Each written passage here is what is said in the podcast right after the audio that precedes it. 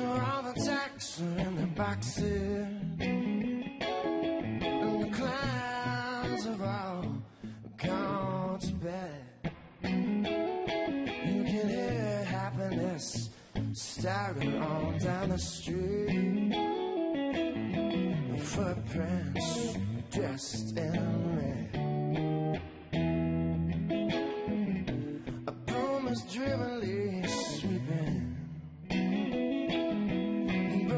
Of yesterday's life. Somewhere a queen is weeping. Somewhere a king has no wife.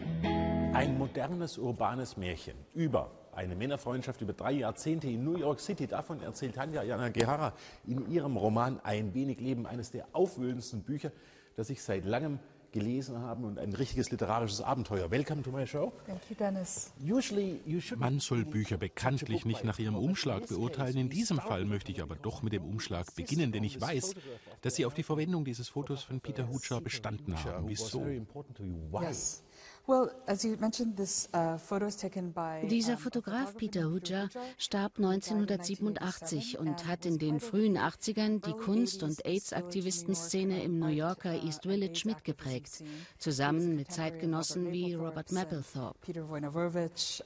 Dieses and Foto trägt den Titel Orgasmic Man und besonders And gefällt mir daran, dass man nicht entscheiden kann, ob der Mann auf dem Bild extreme Lust oder extremen Schmerz empfindet. Wichtiger aber ist mir noch, dass man als Betrachter bemerkt, wie man zum willkommenen oder unwillkommenen Zeugen eines Moments fast unerträglicher. Intimität wird. Das Foto lässt den Leser zum voyeur werden oder zum also Freund. Und das ist genau das Gefühl, das der Leser nach der Lektüre meines Buches haben soll.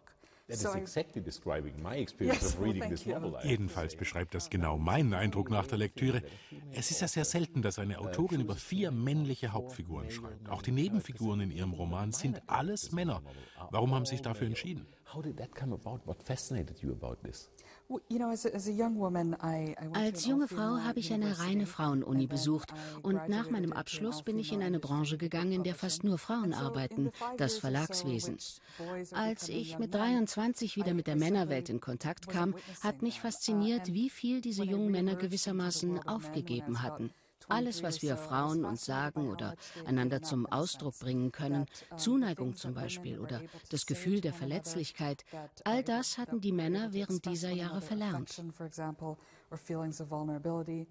Stattdessen hatten sie eine neue Sprache der Körperlichkeit erworben, die Zuneigung oft durch Gewalt ersetzte. Ich habe mich im Grunde that in eine Hobbyanthropologin verwandelt, die ihre Bräuche und Rituale uh, erforscht. Was mich an Ihrem Roman so fasziniert, uses ist die sehr ungewöhnliche Form, die Sie a benutzen. modern Man könnte ihn ein modernes Märchen nennen. Die gesamte Geschichte, alle politischen Ereignisse bleiben außen vor. Es ist sehr schwer, die drei Jahrzehnte der Handlungszeit genau zu verorten. Am Ende ist es gar noch ein Science-Fiction-Roman. It might be a science fiction novel too. Right, right, Genau. Ich wollte so ein Gefühl von Zeitenthobenheit und. Zeitlosigkeit für dieses Buch. 9/11 in Es gibt keinen there's 11. no September in diesem Buch, keine AIDS, keine Präsidentschaftswahlen. Es gibt in der Gegenwartsliteratur heute die Tendenz, ein Ereignis zu erwähnen und vom Leser zu erwarten, die emotionalen Folgen dieses Ereignisses beizusteuern. Man liest ein. Buch und am Ende eines Kapitels heißt es, und dann kam der "And 11. 9/11 September. happened." Und der Leser soll die Arbeit der emotionalen Betroffenheit leisten, nämlich zu entscheiden, wie die Figuren darauf reagieren. Und das halte ich für Schwindel. But the other thing is that when you remove all external markers Hinzu kommt aber noch etwas anderes.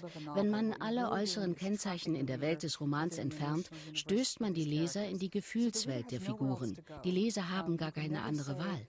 Man kann nicht sagen, eine Figur verhält sich so oder so, weil etwas in der Regierung passiert ist.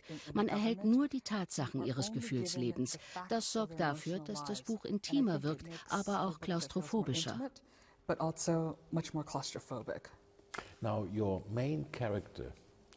Ihre Hauptfigur Jude ist ein brillanter Anwalt, aber auch ein exzellenter Bäcker und außergewöhnlicher Sänger. An einer Stelle des Romans wird Jude aufgefordert, ein Lied vorzutragen, das etwas über seinen Charakter verrät. Er entscheidet sich für Gustav Mahlers Ich bin der Welt abhanden gekommen, wählt aber eine besondere englische Übersetzung des Liedtextes. Was bedeutet Ihnen die deutsche, österreichische romantische Musik?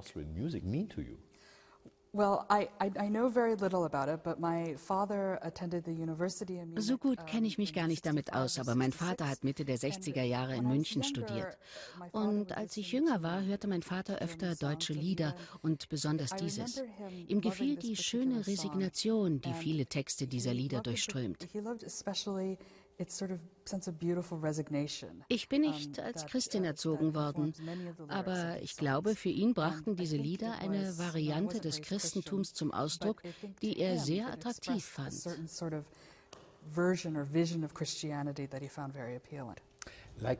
So wie der französische Autor Michel Houellebecq in seinen Werken erforschen Sie meiner Meinung nach in Ihrem Roman eine neue Idee, nämlich eine radikal neue Vorstellung von Familie.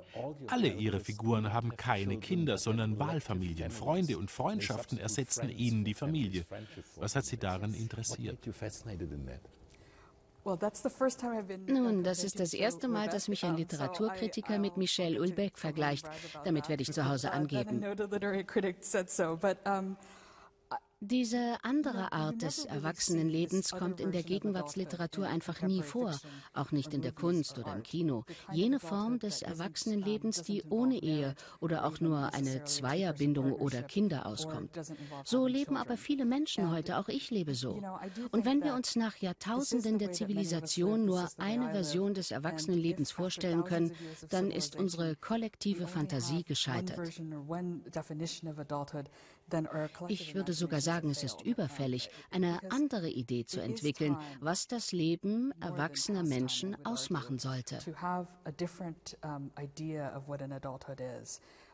Man kann also auch ohne Kinder und ohne Ehe sein Lebensglück und Erfüllung finden. Ja, ich glaube nicht, dass die Liebe eines Elternteils zu seinem Kind die höchste Form der Liebe ist. Leider haben wir die Neigung, verschiedene Arten von Liebe zu hierarchisieren.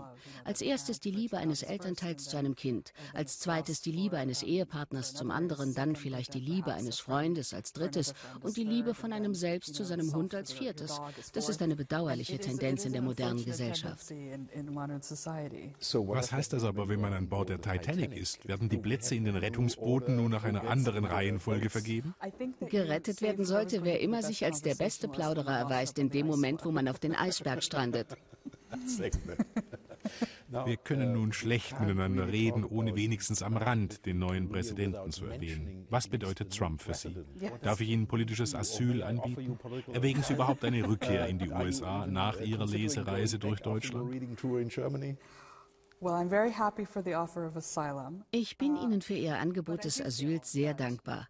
Aber so verlockend es ist, in einen der letzten freien Staaten des Westens zu flüchten, so halte ich es doch für die wahre uh, patriotische Pflicht eines jeden, der die USA liebt und mit Vergnügen Bürger dieses Landes ist, so wie ich, meine Familie und die ethnische Gruppe, der ich entstamme, die um ihre Bürgerrechte gekämpft haben, in den USA zu bleiben.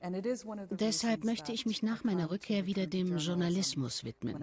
Wir erleben eine außergewöhnliche Zeit für unsere Politik und unsere Kultur. Und wer immer von uns Journalismus ausüben, möglich machen oder erleichtern kann, sollte das jetzt tun. Das ist die beste Verteidigung gegen jede Form von Tyrannei. Anja Janegahara, thank you very much.